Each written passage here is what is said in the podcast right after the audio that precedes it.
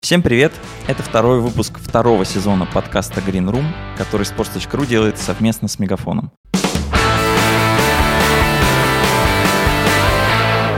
Здесь мы каждые две недели говорим о спортивном маркетинге и о спорте как бизнесе вообще. Мы — это Егор Крицан. По-прежнему бывший э, директор по новой медиа футбольного клуба «Зенит». И я, Влад Воронин, шеф-редактор sports.ru. В первом выпуске нового сезона мы поговорили о том, как э, спорт меняется по требованиям времени, становится короче, иногда развлекательнее, и как продолжение этой дискуссии, как спорт вообще адаптируется под требования молодой аудитории, потому что аудитория, которая смотрит и потребляет всяческие спортивные турниры, стареет. стареет. Это просто неизбежно. И наверное, к 2020 году и клубы, и лиги столкнулись уже с полноценным осознанием, что пора что-то делать, потому что молодая аудитория там, от 6 до 24 спортом охвачена не так сильно, как раньше. Ну, даже если охвачено, то все больше говорят о том, что это киберспорт, который то ли является спортом, то ли не является. Тут все думают по-разному. Но прежде чем мы перейдем к этой теме, постареем пару минут на каких-то новостях. Просили и в комментариях, и в других местах нас обсуждать, что происходит такого сиюминутного, может быть, без привязки к конкретной теме. Поэтому я вот провел предыдущие две недели, вычитывая какие-то заголовки темы и подсобрал какие-то интересные штуки. Можем их сейчас быстро и оперативно обсудить. Благо, что, опять же, нас просят о том, чтобы выпуски были подольше. Так что у нас теперь есть легальный повод самым легким способом, просто пообсуждав новости, сделать их действительно чуть более продолжительными. По сути, новая рубрика «Новости от Егора Крицана». Ну, я надеюсь, ты тоже чего-нибудь принесешь в эфир. Ты, ты же каждый день новости читаешь и пишешь. Я-то больше пока только читаю. Так или иначе, главное событие февраля, раз это февральский выпуск, это, конечно, Супербол, который прошел в этом году в Майами, и команда из Канзаса первый титул за 50 лет выиграла, и Канзас не нужно путать с тем Канзасом, где Элли, Тотошка и все остальные ребята. Вот Дональд Трамп перепутал в своем твите, написал, что великий штат Канзас представлял всю Америку в этом соревновании, а на самом деле это город Канзас из штата Миссури.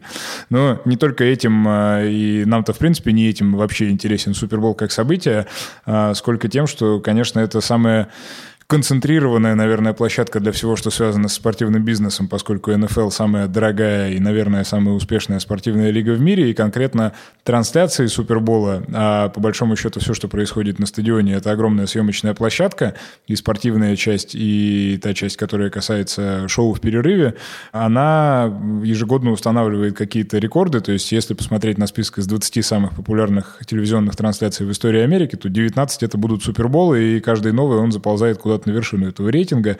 Вот в этом году 101 э, миллион 369 тысяч американцев посмотрели эту игру, и понятно, что это абсолютно локальный, в первую очередь, продукт, ориентированный на Америку, поэтому там очень много патриотизма, песен о том, как эта страна прекрасна, и Шакира и Джей Ло в перерыве на испанском языке, преимущественно разговаривающий в Майами, это, конечно, ни разу не случайность, а целенаправленный выбор одного из самых э, латинизированных регионов штата Флорида в всей Америке.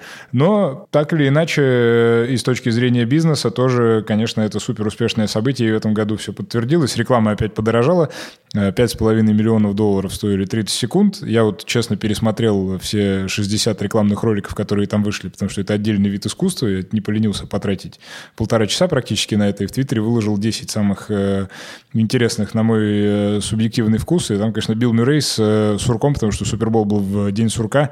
И он там каждое утро просыпался, но теперь не просто просыпался, а ездил на классной новой машине. Э, вот э, история такая была, что с этой тачкой вроде как и день сурка не таким скучным становится. Супер интересно. Не скажу ничего про игру, потому что, в общем, какая разница, что там и кто там. Вот заголовок про то, что Канзас э, во второй раз в своей истории, в первый раз за 50 лет что-то выиграл, это достаточно того, что нужно знать о Суперболе, если вы не интересуетесь американским футболом, а скорее всего не интересуетесь. Ну, из таких цифр, чтобы испугать еще Э, людей неподготовленных, средняя цена билета на ресейле в этот раз была 6300 долларов просто за то, чтобы зайти на стадион, то есть в рублях, сколько это получается, 360 тысяч рублей просто за проход куда-то, что, в общем, опять же, абсолютно справедливо, в американской традиции это нормально, копить деньги на то, чтобы побывать на Суперболе хотя бы раз. Мне повезло, я там был бесплатно в 2017 году с аккредитацией сайта sports.ru как раз. Э, тоже тот еще бюрократический аттракцион, э, чтобы эту аккредитацию был вырубить, но я, честно, сходил на месте за 4,5 тысячи долларов посидел э, эквивалентно и написал оттуда текст. Классная история. Всем рекомендую, если хотите ставить какие-то высокие цели, попробовать однажды на Супербол съездить. Он, в общем, каждый год где-то в начале февраля происходит, и этот опыт, он стоит того, чтобы его зафиксировать и пережить. Больше как развлечение или как спортивное мероприятие? Слушай, да, ну, наверное, и то, и то, потому что это же история даже не про то, что на стадионе что-то происходит э, на протяжении четырех часов. Это, как правило, большой фестиваль, который, в общем, на город высаживается. Там обязательно какой-то NFL experience в центре, где можно попробовать побегать со скоростью самых быстрых спортсменов, можно покидать мяч, можно много чего поделать. Это прям классно и интересно, и это, в общем, абсолютно такая фестивальная какая-то атмосфера. Это чем-то похоже на Олимпийские игры, сжатые до масштаба двух-трех дней, но подчиненные ровно одному событию, одному мероприятию. И с этой точки зрения круто, и с точки зрения спорта. Ну, мне повезло, я был там на историческом Суперболе, который в ничью закончился в основное время, и там был супер камбэк Тома Брейди и Патриотс, хотя я вообще не понимал, что происходит. То есть я просил людей объяснять, в чем цимис этого момента. И, конечно, шоу в перерыве. Вот я теперь все шоу отсчитываю от того, которые я своими глазами посмотрел. Там Леди Гага была.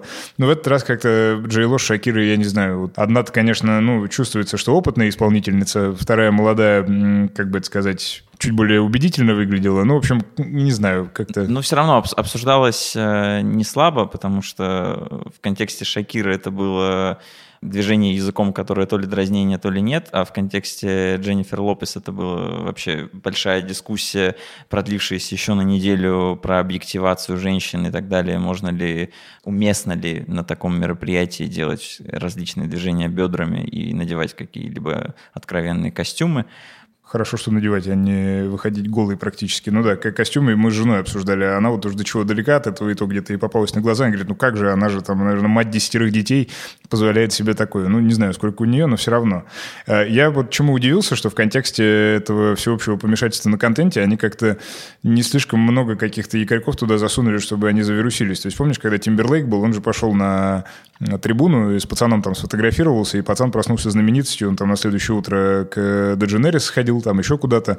В этот раз как-то все было вот вокруг сцены, все достаточно так э, канонично, я бы сказал. Не, не, нечего, нечему было завируситься. Ни Мия Фак не показала, как это было, когда она с Мадонной выступала давно. Ни, ничего такого, за что взгляд бы зацепился. YouTube появился благодаря тому, что во время одного из Half-Time шоу случилось как это назвать, оголение. оголение. И всем захотелось посмотреть повтор. А посмотреть было негодо. Долго видеокассеты было пересылать в ту пору. Ну и э, новость, которая нам с тобой, конечно, должна греть душу, это то, что The Ringer Билла Симмонса был э, куплен Spotify. Это для тех, кто не знает, э, такая даже не один подкаст, а порядка 30 подкастов и отдельное издание, которое Билл Симмонс основал после ухода с А Билл Симмонс, если кто не знает, это главный баскетбольный, в первую очередь, все-таки журналист Америки. Ну, он про все, конечно. Он про все, но он все да, же, но... если какую-то специализацию выбирать, то это баскетбол. Да, и Spotify в этом контексте шведская компания, стриминговый сервис, который вроде как в ближайшее время и в России должен появиться, он таким образом на спортивный рынок заходит, и будет интересно посмотреть, что с этим происходит. Мы утешаем себя тем, что однажды и подкасты sports.ru придет, и кто-нибудь приобретет вместе с нами. Мы на Spotify или еще где-то тоже, может быть, окажемся, нагреем карман. Ну, не в ближайшие... У нас пока 30 подкастов нет, но можно да. послушать и про баскетбол, и про хоккей, и, между прочим, уже даже про фигурное катание. Да. Вся линейка подкастов у нас, если что, в отдельном разделе на сайте лежит. Наслаждайтесь. Да, ну и в российских реалиях долго думал я, за какую новость зацепиться. Тут же и новый министр спорта, и какие-то другие перемены разные. Но мне больше всего на глаз попадалась и чаще всего перемена, происходящая с Рубином в данный момент. Это новый тренер Леонид Слуцкий. И... У которого, кстати, есть необходимая лицензия, и благодаря этому он может быть лицом клуба в социальных сетях. Потому что, как мы помним, что Роману Шаронову это запрещалось а, я, я думаю, эта лицензия нужна на то, чтобы в социальных сетях быть лицом клуба. Ну, вообще, по нынешним правилам получается, что в том числе нужна лицензия Верификация в Инстаграме. Да, и то, как за Леонидом Слуцким интересно наблюдать в Ютубе, это, конечно, большое открытие. В этом смысле сборы Рубина со всеми их приключениями, они превратились в такой фестиваль в, Юр, в Юрмале слегка, и, в общем, паблик в ГИК не устает над этим шутить. И тут мы перекладываем плавный мостик, собственно, в ту тему, о которой мы сегодня и хотели поговорить. Она чуть-чуть, наверное, в продолжении того, о чем мы говорили в прошлый раз. Это старение аудитории, желание спорта взаимодействовать с как можно более молодой аудиторией самыми разными способами, не только с точки зрения того, что сокращаются какие-то периоды, промежутки, или NBA начинает продавать последние 15 секунд как отдельную подписку, но с точки зрения тональности коммуникации каких-то вещей, которые в этом направлении делаются. Леонид Слуцкий, мне кажется, про это идеально высказался, потому что про Рубин в ответ на все эти ролики, как, например, футболисты играют в футбол, как его назвать, воздушный, когда ты просто дуешь на Дует. мячик.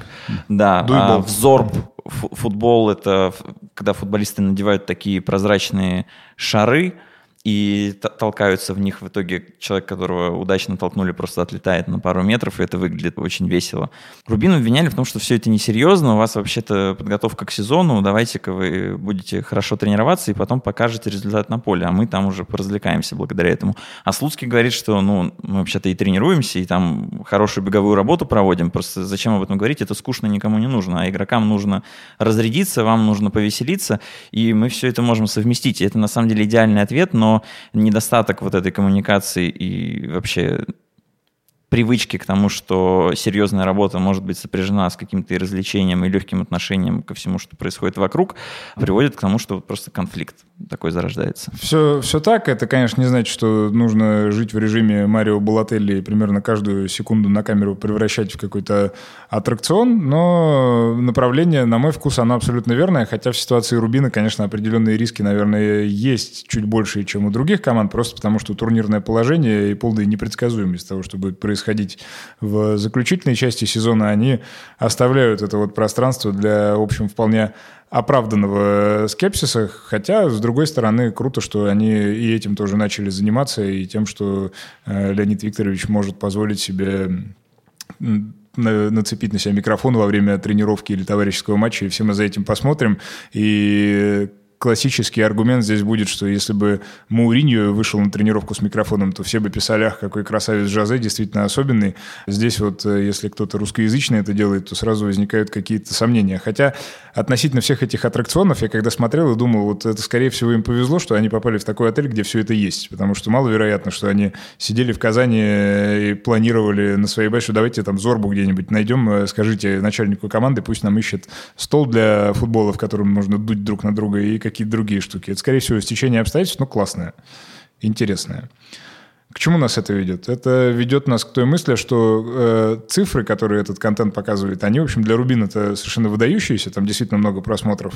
И ясно, что, скорее всего, за этим наблюдают в том числе и те, кто, может быть, Рубину в меньшей степени сопереживает, и люди более молодые, просто потому что это прикольно. И проблема вот эта вот, как привлечь молодую аудиторию, опять мы заходим на второй круг анонсирования нашей темы, она актуальна не, не только для Рубина, а, наверное, для всего мирового спорта, если так можно замахиваться в целом, потому что э, есть разная статистика на этот счет на Россию в меньшей степени распространяющаяся, потому что наши спортивные а, федерации и организации, они, наверное, чуть хуже знают до последнего своих потребителей, скажем так, ну, меньше просто технологий используют, чтобы собирать... Ну, спорт, давай начнем с того, что спорт в целом в плане использования технологий, изучения людей, которые с ними соприкасаются, отстающая отрасль ну, во многом. И там в Европе это просто нагонялось в последние там, 5-7 лет. В России, да, мы еще сильнее просто отстаем, и только сейчас начинаем что-то себе внедрять. Это там делают несколько клубов, потому что вот моя любимая статистика, у восьми команд РПЛ до сих пор нет банальной CRM-системы. Самый простой, где бы просто картотека, грубо говоря, всех людей, которые ну, что-то покупают, куда-то заходят. Файл в Excel, да. да. Даже такого нет. Уже не говоря о каких-то более сложных системах, которые позволяют с человеком коммуницировать в зависимости от того, где он находится, какое у него настроение, как сыграла команда. Да, но CRM-система, тут мы должны расшифровывать же все. Мало ли кто нас слушает, может быть, не знаком с этим термином, и, скорее всего, таких людей немало. Это аббревиатура Customer Relationships Management. Соответственно, это, если очень упрощать, база данных, в которой видно, где каким образом, в каком объеме тот или иной человек, конкретный человек или его цифровой отпечаток взаимодействовал с клубом. То есть купили вы билет, допустим, ввели там свою электронную почту или телефон, Отпечаток э, появился. Купили атрибутику какую-то, от, оставили свой номер телефона, отпечаток появился. И затем на основе кучи разных данных на вас таргетируется реклама, вам отправляются рассылки. В общем, есть глобальная цель публичная сделать ваш опыт взаимодействия с тем или иным клубом или организацией более удобным и кастомизированным для вас. Но понятно, что с противоположной стороны это все выглядит просто как более эффективный способ заработать побольше денег. И грустная правда, да, что согласно отчету PricewaterhouseCoopers, который они ежегодно ежегодно выпускают в российской премьер-лиге. В половине клубов РПЛ CRM нет, хотя, в общем, практика это уже достаточно стандартная, и ну, наткнуться на это легко. Если вы э, что-то купили в каком-то интернет-магазине не спортивном, то, скорее всего, этот магазин поселится в вашей контекстной рекламе еще надолго и будет вас догонять.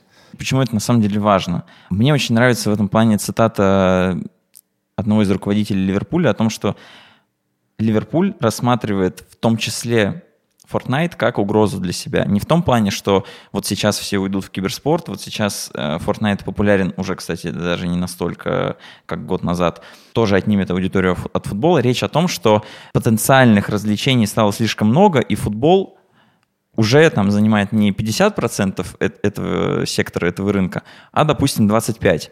И задача клуба превратить эти 25, допустим, в 35. И вот эти 10% роста, они просто дадут существенное движение вперед выраженное в деньгах для клуба в будущем. Да, это если перефразировать, есть конкуренция за два показателя. За, во-первых, свободное время, которое, в общем, тоже лимитированный ресурс, и он чем дальше, тем все более ценным становится, потому что претендентов на него от э, Netflix до футбольного клуба Тамбов в той или иной степени. И второе – это то, что называется disposable income, это доход, который у вас остается после того, как вы купили все, что вам нужно, чтобы прожить, прожиточный минимум у вас на этом заканчивается, и вот дальше то экстра, которое вы можете потратить на какие-то другие вещи, то есть развлечения или еще что-то, это, собственно, и составляет основной предмет интереса, в том числе и спортивных клубов. И тут, конечно, борьба уже не на жизнь, а на смерть, там не то, что Fortnite, там претендентов стоит 10 очередей, и каждый из них по- по-своему хорош. И в этом плане, вот, кстати, интересная еще одна новость, которую мы забыли упомянуть вначале. Тут Барселона третьего дня выкатила свою новую диджитал-стратегию, так как они организация публичная, то они, в общем, э, делают эти вещи, эти документы достаточно публичные, даже красивое мероприятие какое-то провели там в духе Apple. Там прямым текстом один из руководителей Барселоны сказал, что да, мы конкурируем с Netflix, и совершенно не должны думать о том, что мы конкурируем с другими футбольными клубами, и поэтому мы все, что делаем в цифровой среде, мы будем делать, ориентируясь на лидеров отрасли цифровой, а не на лидеров какой-то спортивной, футбольной, тем более это вообще никому уже не надо. Ну, на их уровне это абсолютно оправданно, и по-другому, наверное, и быть не может. В нашем случае трубы пониже, дым пожиже, но тоже можно хотя бы декларативно заявлять, что клубный канал Рубина, он в каком-то смысле, я не знаю, с кинотеатром Иви, Ока или еще чем-то ровно так же за свободное время конкурирует. Хотя я сомневаюсь, что тот же объем а, уж IT, а, знаний и компетенций в Рубин вкладывается как в какие-то IT-индустрии. Хотя должно быть наоборот. Ну, надеюсь, что хотя бы там в перспективе трех лет эта ситуация поменяется. Мне кажется важным, что эта борьба за молодую аудиторию, она там просыпается сейчас, потому что просто набор знаний о том, как устроено мышление у людей разных возрастов, сейчас гораздо больше, гораздо шире, чем там еще пять лет назад. Люди просто не, не было достаточных инструментов, чтобы этим заниматься. И сейчас у клубов вот есть нормальное понимание, что людям 30 лет примерно нужно одно, людям 20 лет нужно другое. А вот э, чтобы захватить внимание школьников там 8-12 лет, нужно совершенно другое. И я был в восторге, я буквально там прыгал по редакции, всем показывал свой телефон, э, на котором стоит ТикТок недавно. Игрок Баварии Альфонсо Дэвис феноменально, по-моему, ведет свой ТикТок. Это звезда э, новой волны. Есть понятно, Инстаграм Криштиану Роналду, первый человек, который пробил 200 миллионов подписчиков в Инстаграме, но это вылизанный, идеальный Инстаграм, просто красавца, успешного мужчины во всех отраслях. Он и профессионально хорош, и просто как образ, как модель. Его все знают, и там картинка хорошая даже там для десятилетней девушки из Ирана, допустим. Все понятно. А Альфонсо Дэвис не такой, он развлекает тем, что у него просто нет границ Он захочет, он споет. Захочет в, в ролике семь разных ролей на себя примерит, в том, в том числе женщину сыграет, просто на, натянет на себя какой-то шарфик на голову. В этом плане он, конечно, совершенно не выглядит футболистом, и когда пользователь там, 12 лет откроет его профиль, он будет думать, что это не футболист, а какой-то влогер или как правильно этого назвать, ну просто тиктокер, забавный чувак, а потом зайдет его в профиль, увидит, что там еще, оказывается, он и по полю в Бундеслиге бегает со скоростью 34 км в час на ускорении, и оказывается, он еще и забивать умеет, там есть этот же ролик. И вот вот это соприкосновение двух реальностей мне кажется идеальным.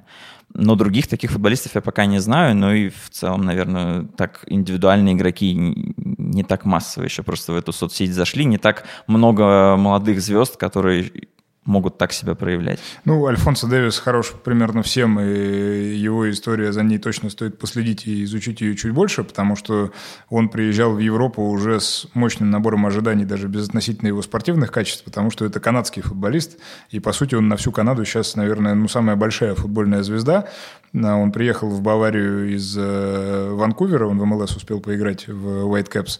И сначала во второй команде достаточно быстро освоился, потом подтянулся в первую, но для Баварии это все изначально была комбинация из двух равно важных вещей, наверное, его спортивных каких-то качеств, и того, что можно зацепить и канадские, и американские рынками героем, который оттуда... Растущими рынками, да. что важно. И плюс еще он не, совсем недорогой игрок был, по-моему, 12 миллионов э, евро для, для клуба масштаба Баварии, даже если бы что-то не получилось, никто бы не горевал. Да, ну, ТикТок шел бонусом, а оказалось теперь, что да, в попытке зацепить какую-то новую аудиторию уже Бавария подхватывает то, что Дэвис делает, потому что и они в своей, в своей контентной политике вполне себе могут использовать то, что он производит, несмотря на то, что ТикТок довольно специфическая сеть, и не все оттуда хорошо смотрится в каких-то других цифровых средах, там, в Фейсбуке или еще как-то, но вот Альфонсо удается. Но когда игрок Баварии поет э, песню Backstreet Boys, это заходит везде. Number three. Believe when I say. Number four. I want it that way.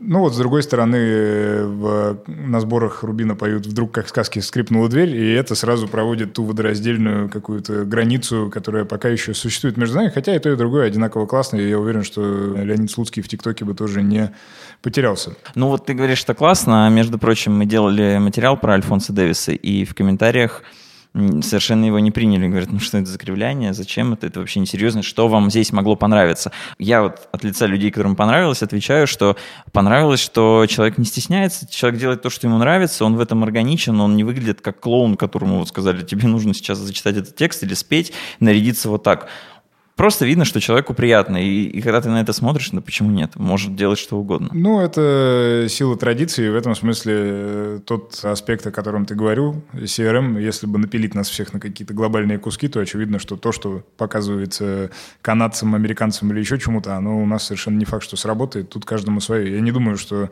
Альфонсо Дэвис закладывается на то, что в России о нем плохо подумают, при всем уважении к тем, кто может так сделать. Поэтому здесь ничего удивительного нет, но это хороший пример в этом смысле нового поколения футболистов и вообще спортсменов, которые сейчас появляются. И это скорее такая дополнительная возможность для спортивных клубов, лиг, организаций использовать потенциал вот этих спортсменов, просто потому что они другие. В этом плане даже я из опыта своей работы в футбольном клубе могу сказать, что ну, разница поколений между теми, кому сейчас 19-20 и теми, кому сейчас уже за 30, она абсолютно колоссальная, просто потому потому что первые — это люди, которые выросли уже с айфонами, и, в общем, они не стесняются того, чтобы инвестировать время в производство контента, назовем это таким языком курсовой диссертации. И даже в «Зените», ну, поскольку мне просто ближе пока еще этот клуб и знания о нем чем остальные. Есть классные ребята, молодые, которые уже до первой команды доехали. Допустим, вот есть футболист по фамилии Шамкин, за которым мы все пристально наблюдали в редакции. Человек, который запустил бренд модной одежды. Об этом Sports.ru, по-моему, тоже рассказывал. Тоже своего рода инвестиция в контент. И в целом они соцсети, конечно, но помимо того, что в принципе ведут, чего 30-летним не всем свойственно, а правым защитникам в «Зените», как мы знаем, вообще не свойственно. Нет правых защитников с социальными сетями, уголок странной статистики. Так еще и стараются делать это как-то разнообразно и интересно. Но, возвращаясь в самое начало нашей темы, помогает ли это решать вопрос того, что аудитория стареет, Отчасти, безусловно, да, но только на том уровне, когда эти спортсмены становятся звездами и, соответственно, подтягивают тех, кто себя каким-то образом с ними может ассоциировать. Все то, что мы обсуждаем, и новые форматы, и новые типы трансляций, и новые мероприятия, и какие-то блогерские активности, все это невозможно без хорошего мобильного интернета. Во-первых, конечно, чисто эволюционно, потому что интернет мобильный как технология влияет на то, как мы воспринимаем информацию, на то, какой короткой, интенсивной, интересной она должна быть. Во-вторых, конечно, технологически, потому что эту информацию хочется потреблять всегда, а не просто там придя вечером домой и зайдя через компьютер. Вам всегда нужен смартфон, вам всегда нужен быстрый, хороший интернет. А мы с Егором пользуемся услугами нашего партнера компании Мегафон, у которой самый быстрый мобильный интернет по всей стране и самое широкое покрытие по всей стране. Передо мной открыта страница, я всю ее хочу прочесть, просто чтобы чуть-чуть по фактам описать проблему. Средний возраст аудитории разных американских спортивных лиг, просто потому что они это знают достаточно досконально, он на самом деле, если к нему присмотреться, так достаточно пугающе выглядит. То есть самые старперские виды спорта – это две разновидности гольфа. PGA и LPGA – это профессиональные вот эти гольферские, как это правильно назвать, это шапито, которые перемещаются из одного гольф-клуба в другой, и Тайгер Вудс там где-то зарабатывает зарабатывает свои очередные Лиги. 10 миллионов, да. 63-64 года. Ну, то есть это глубокие пенсионеры за этим следят. Дальше скачки, тоже, в общем, достаточно консервативный вид спорта. Те люди, которые в детстве еще катались на конях, они сейчас продолжают смотреть за тем, как это делают другие. Тоже 63 года. Дальше, как ни странно, теннис. Тоже достаточно выходит такой пенсионерский вид спорта 61. Ну, Мне тоже нравится. Да, ну вот. Ты, ты и на работу ходишь в рубашке и брюках, поэтому что удивляться в 2020 году. Вот самые молодые – это МЛС, NBA и НХЛ. Но тоже все в районе 40-42, так средневзвешенно, что, в общем, может э, напугать. Но, кстати, вот от PGA или скачек я как-то не слышал каких-то декларативных заявлений относительно того, что нас нужно целенаправленно омолаживать, может быть, им и так хорошо. А вот бейсбольная лига MLB, у которой 57 лет средний возраст, они прям на этот счет сильно переживают, потому что бейсбол – это такой вид спорта, он, знаете, его можно сравнить с болением за футбольный клуб «Динамо Москва». Это вещь, которая передается по наследству или не передается никак. То есть э, я не видел людей, которые могут заболеть бейсболом э, просто потому, что они его где-то увидели. Я честно пытался сам разобраться, у меня не получилось. Это сложно сочиненная там со своими нюансами игра. Они не знают, э, вернее, они ищут эти пути решения этой проблемы, потому что дети все меньше и меньше играют в бейсбол, хотя все равно ну, в Штатах можно встретить на улицах достаточно много людей, которые там с битами ходят и шариками. И даже в России такие люди есть, но без шариков шариков. Но MLB это как-то не помогает. В этом смысле интересно, конечно, подумать о том, что в российском спорте происходит. Наверное, какие-то исследования на этот счет они тоже имеются, но вот я их э, не встречал. Я только знаю, что пропорция между мужчинами и женщинами, она в сторону женщин все больше и больше увеличивается и как-то выравнивается. Да, да, даже у нас на sports.ru доля женщин, которые открывают наш сайт регулярно, она прям растет. В некоторых разделах она даже может быть в несколько раз выше, чем в среднем по сайту, как, например, в фигурном катании. Ну, что логично. Ну, там вообще войны же страшные проходят. Третья мировая, она еще не началась, а вот там в комментариях под новостями у Загитова и всех остальных она уже четвертая или пятая, мне кажется, идет. Ну, легко могу сказать, что 30% аудитории точно есть женщины у нас. Это круто, и хочется Поэтому... верить, что этот показатель, он и дальше будет расти. Поэтому, когда говорят, что там женщины спортом не особо интересуются, ну, в это сложно поверить. Да, но в этом смысле и сами клубы, и сами организации, они, конечно, тоже прикладывают какие-то усилия, чтобы, ну, как минимум, чуть больше таргетировать э, свою деятельность э, на людей более молодых, просто потому что чем моложе аудитория, тем дольше она, соответственно, э, проживет с клубом. Есть статистика, говорящая о том, что в случае с футболом, хотя, наверное, для всех командных видов спорта это справедливо, решение о том, поддерживать или не поддерживать команду, оно принимается где-то в районе там, 5 6-7 лет, и, скорее всего, на него, естественно, влияют родители, и, скорее всего, влияет отец.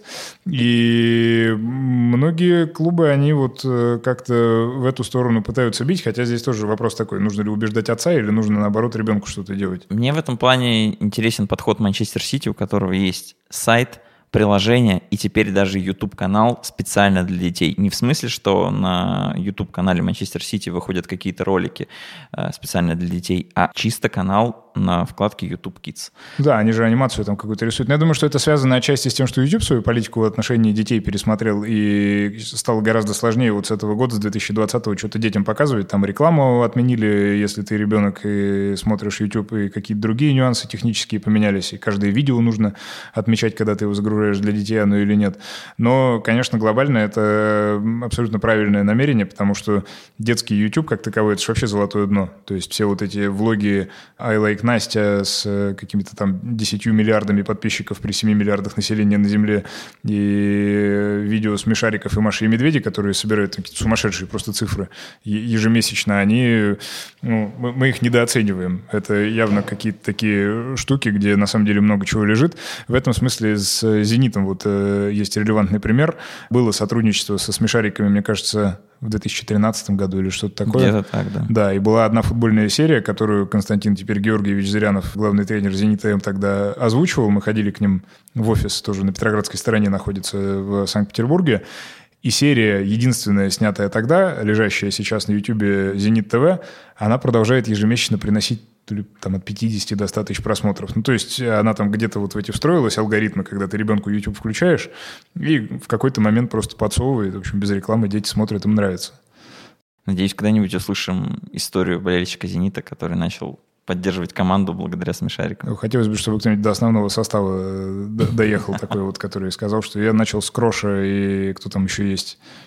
На самом деле мультики это довольно популярная история, потому что и у Манчестер Сити есть своя мультипликационная серия, и у НБА есть точно такой же сериал, с, и там нет баскетболистов, вот именно как живых персонажей, они все нарисованы просто как супергерои, и везде просто подчеркивается, что есть лига в контексте Манчестер Сити, есть такая вот вселенная Сити.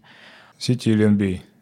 Нет, есть у Манчестер Сити свои мультики, есть свои мультики у NBA. Да, но еще здесь важный аспект с точки зрения поведения молодых и уже не очень молодых людей. Он заключается в том, что я это услышал не в первый раз, но как-то у меня это зафиксировалось. Есть такая компания Dugout, которую, с которой сотрудничают многие клубы, и они раз в год устраивают некий форум, где делятся своими соображениями о том, что будет происходить там э, в следующем году. И они рассказывали, что, исходя из их данных, э, сейчас в среднем болельщик поддерживает то ли 3,5, то ли 4 клуба. Какая-то такая цифра. То есть история про то, что я всю жизнь жизнь болею за «Зенит», «Спартак» или почему-то «Динамо», она больше не релевантна. Всем хочется иметь несколько команд. Конечно, географическая привязка, опыт личного посещения стадиона, это все остается крайне важным, но при этом все больше людей, которые дистанционно болеют за Ливерпуль, Ман-Сити или еще что-то, руководствуясь какими-то своими причинами. А вторая история, она больше справедлива, наверное, для американских лиг и для совсем уж суперзвезд футбольных, это то, что болеют скорее за конкретного спортсмена, нежели нежели чем за организацию как таковую. То есть этот тренд, он тоже совершенно явный, когда кто-то куда-то переезжает, ну, на, из э, последних примеров, кто там, Чичарита, Чичарита который уехал да, пример, в Лос-Анджелес, в LAFC, и они там за первую неделю его присутствия в команде собрали цифры больше, чем за предыдущий год просто на одних его фотографиях. Ну, тоже можно понять. Еще один очень большой и важный эпицентр латиноамериканской культуры в Америке, Калифорния. И, в общем, все там одно на другое сошлось. И это тоже нельзя не учитывать, э, потому что это в гораздо большей степени даже, чем сейчас. То есть раньше логика была какая? Мы, мы купили Халка, мы продадим больше футболок, больше людей придет на стадион.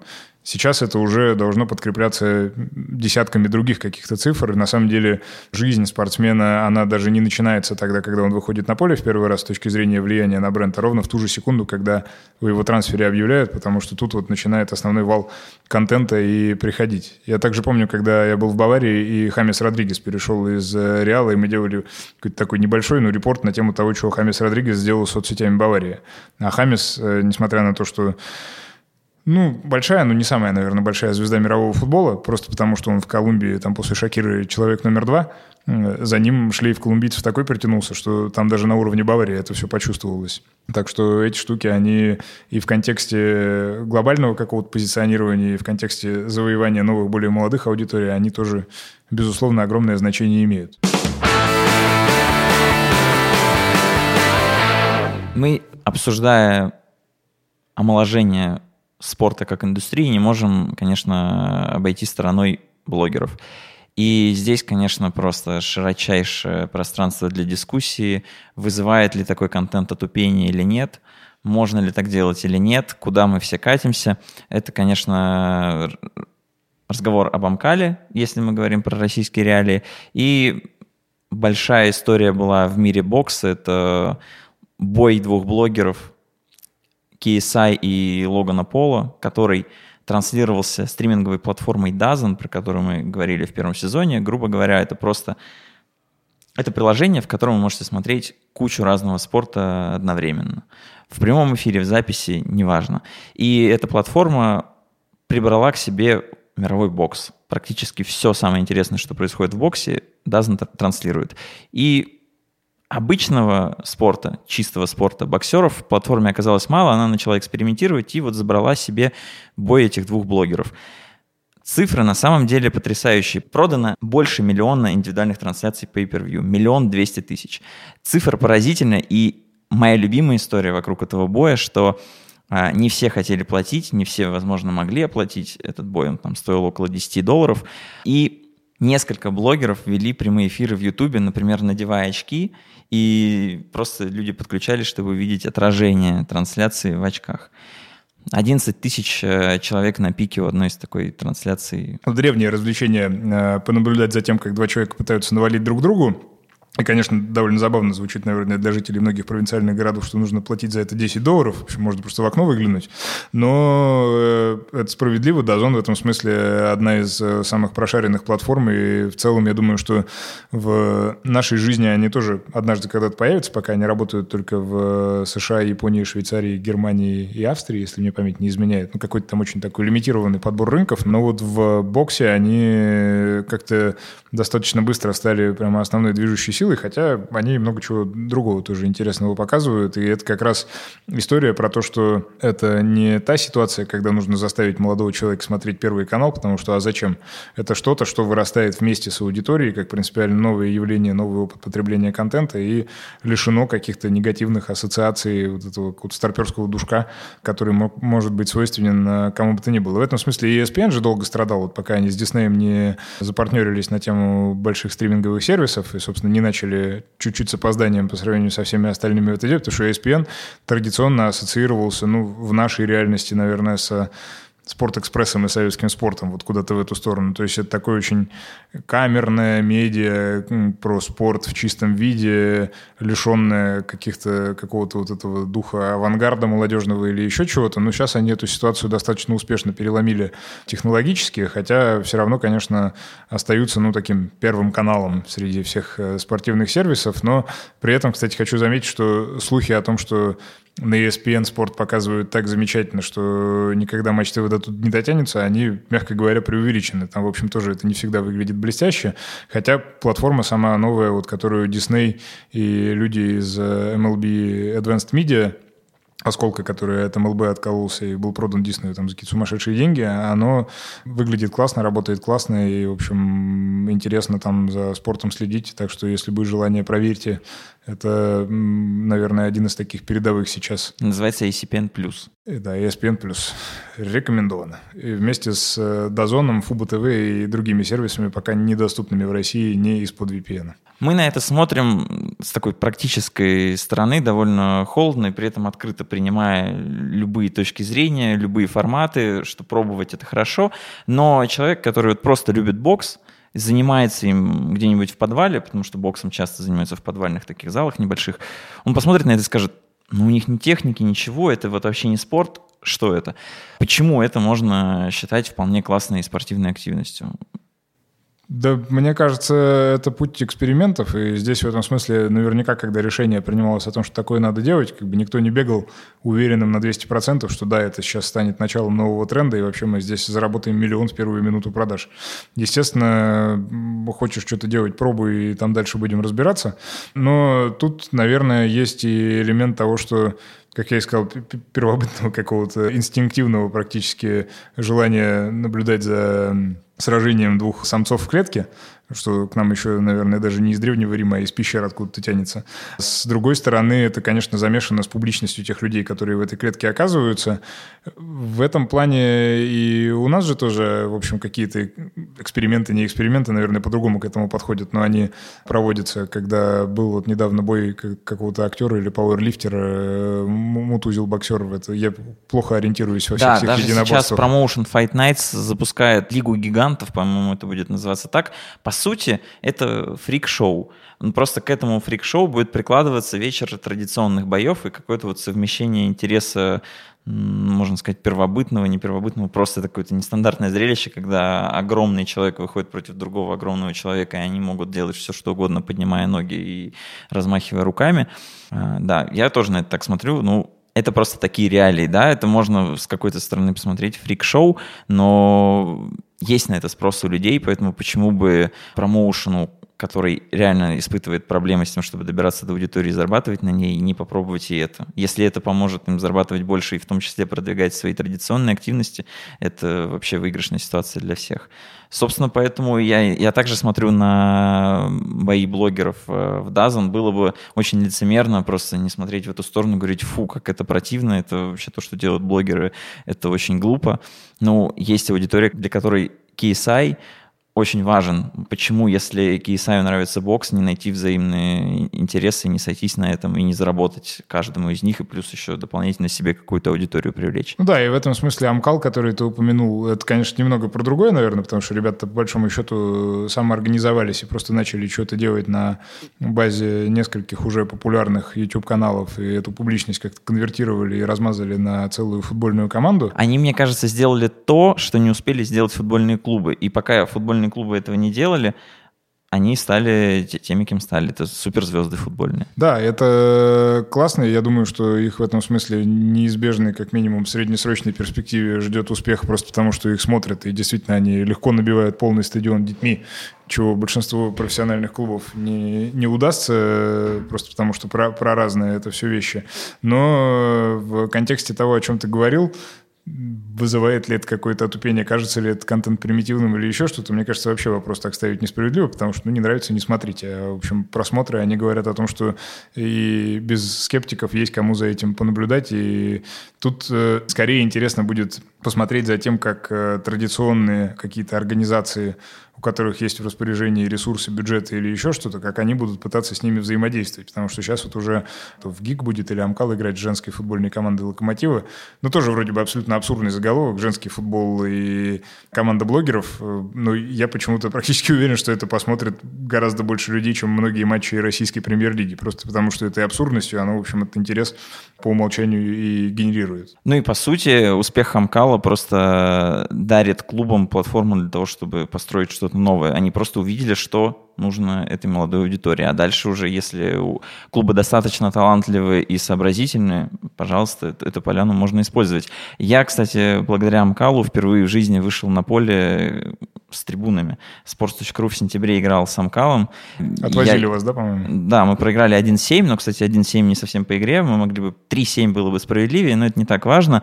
А, я провел на поле 22 минуты, реально 22 самые счастливые минуты в моей спортивной карьере, потому что всегда за спиной были люди на трибунах, и они что-то пели. Не так важно, что это они пели про Амкалы, там есть люди с барабанами, с шарфиками, с футболками. А на самом деле, когда ты на поле, я теперь понимаю футболистов, просто отключается понимание, что именно люди поют, но есть шум, и ты такой, господи, я вообще не умею играть в футбол, но эти люди смотрят на то, что я бегаю здесь. Э, мне было приятно, и даже не представляю, как приятно этим э, ребятам, которые все это заварили. Да, круто, молодцы, и продолжайте в том же духе. И главное, что есть еще, я думаю, место для того, чтобы еще пару блогерских команд сделать. В общем, рынок пока не занят. Так что, если задумываетесь о чем-то таком, то быстрее бегите заказывать форму и снимайте все, что происходит на GoPro. Не исключаю, кстати, что все это приведет к тому, что возникнет э, целая такая лига с медиапокрытием лига блогеров, это будет или не лига блогеров. Мне кажется, что все вполне возможно, пространство для этого открыто. Может быть, может быть, вполне, вполне, вполне. Да, вот э, в таком формате как-то может показаться, что чуть-чуть по вершкам мы эту тему обсудили, на нескольких конкретных примерах остановились. Естественно, что большая часть работы, направленная на более молодую аудиторию, она может быть, не настолько интересно, чтобы ее обсуждать в э, рамках подкаста, но многие организации, лиги, еще кто-то, они делают кучу вещей, допустим, в полях, и это бесконечное количество академий региональных или еще чего-то. Это разные другие штуки, связанные с киберспортом и с э, какими-то коллаборациями в мерче, и тут пассажир идеальный пример с тем, что они, в принципе, в лайфстайле делают, и это тоже кусок, который можно вообще отдельно бы было как-нибудь при случае обсудить. Но вот с точки зрения какого-то контентного разнообразия нам показалось, что можно вот на этих вот штуках, о которых мы поговорили, чуть-чуть внимание остановить и выделить. Если у вас есть какие-то вопросы, наверняка они появятся. Вы не стесняйтесь задавать их в комментариях. Мы будем их читать, и после того, как будем озвучивать новости, обязательно будем и на этот счет что-то тоже проговаривать. И, как всегда, ждем от вас плюсиков, лайков, шеров, репостов и прочих форм признания цифровых в зависимости от вашего желания, нам будет приятно. Спасибо большое, что вы с нами, и до встречи через две недели. До встречи. Пока. Пока-пока.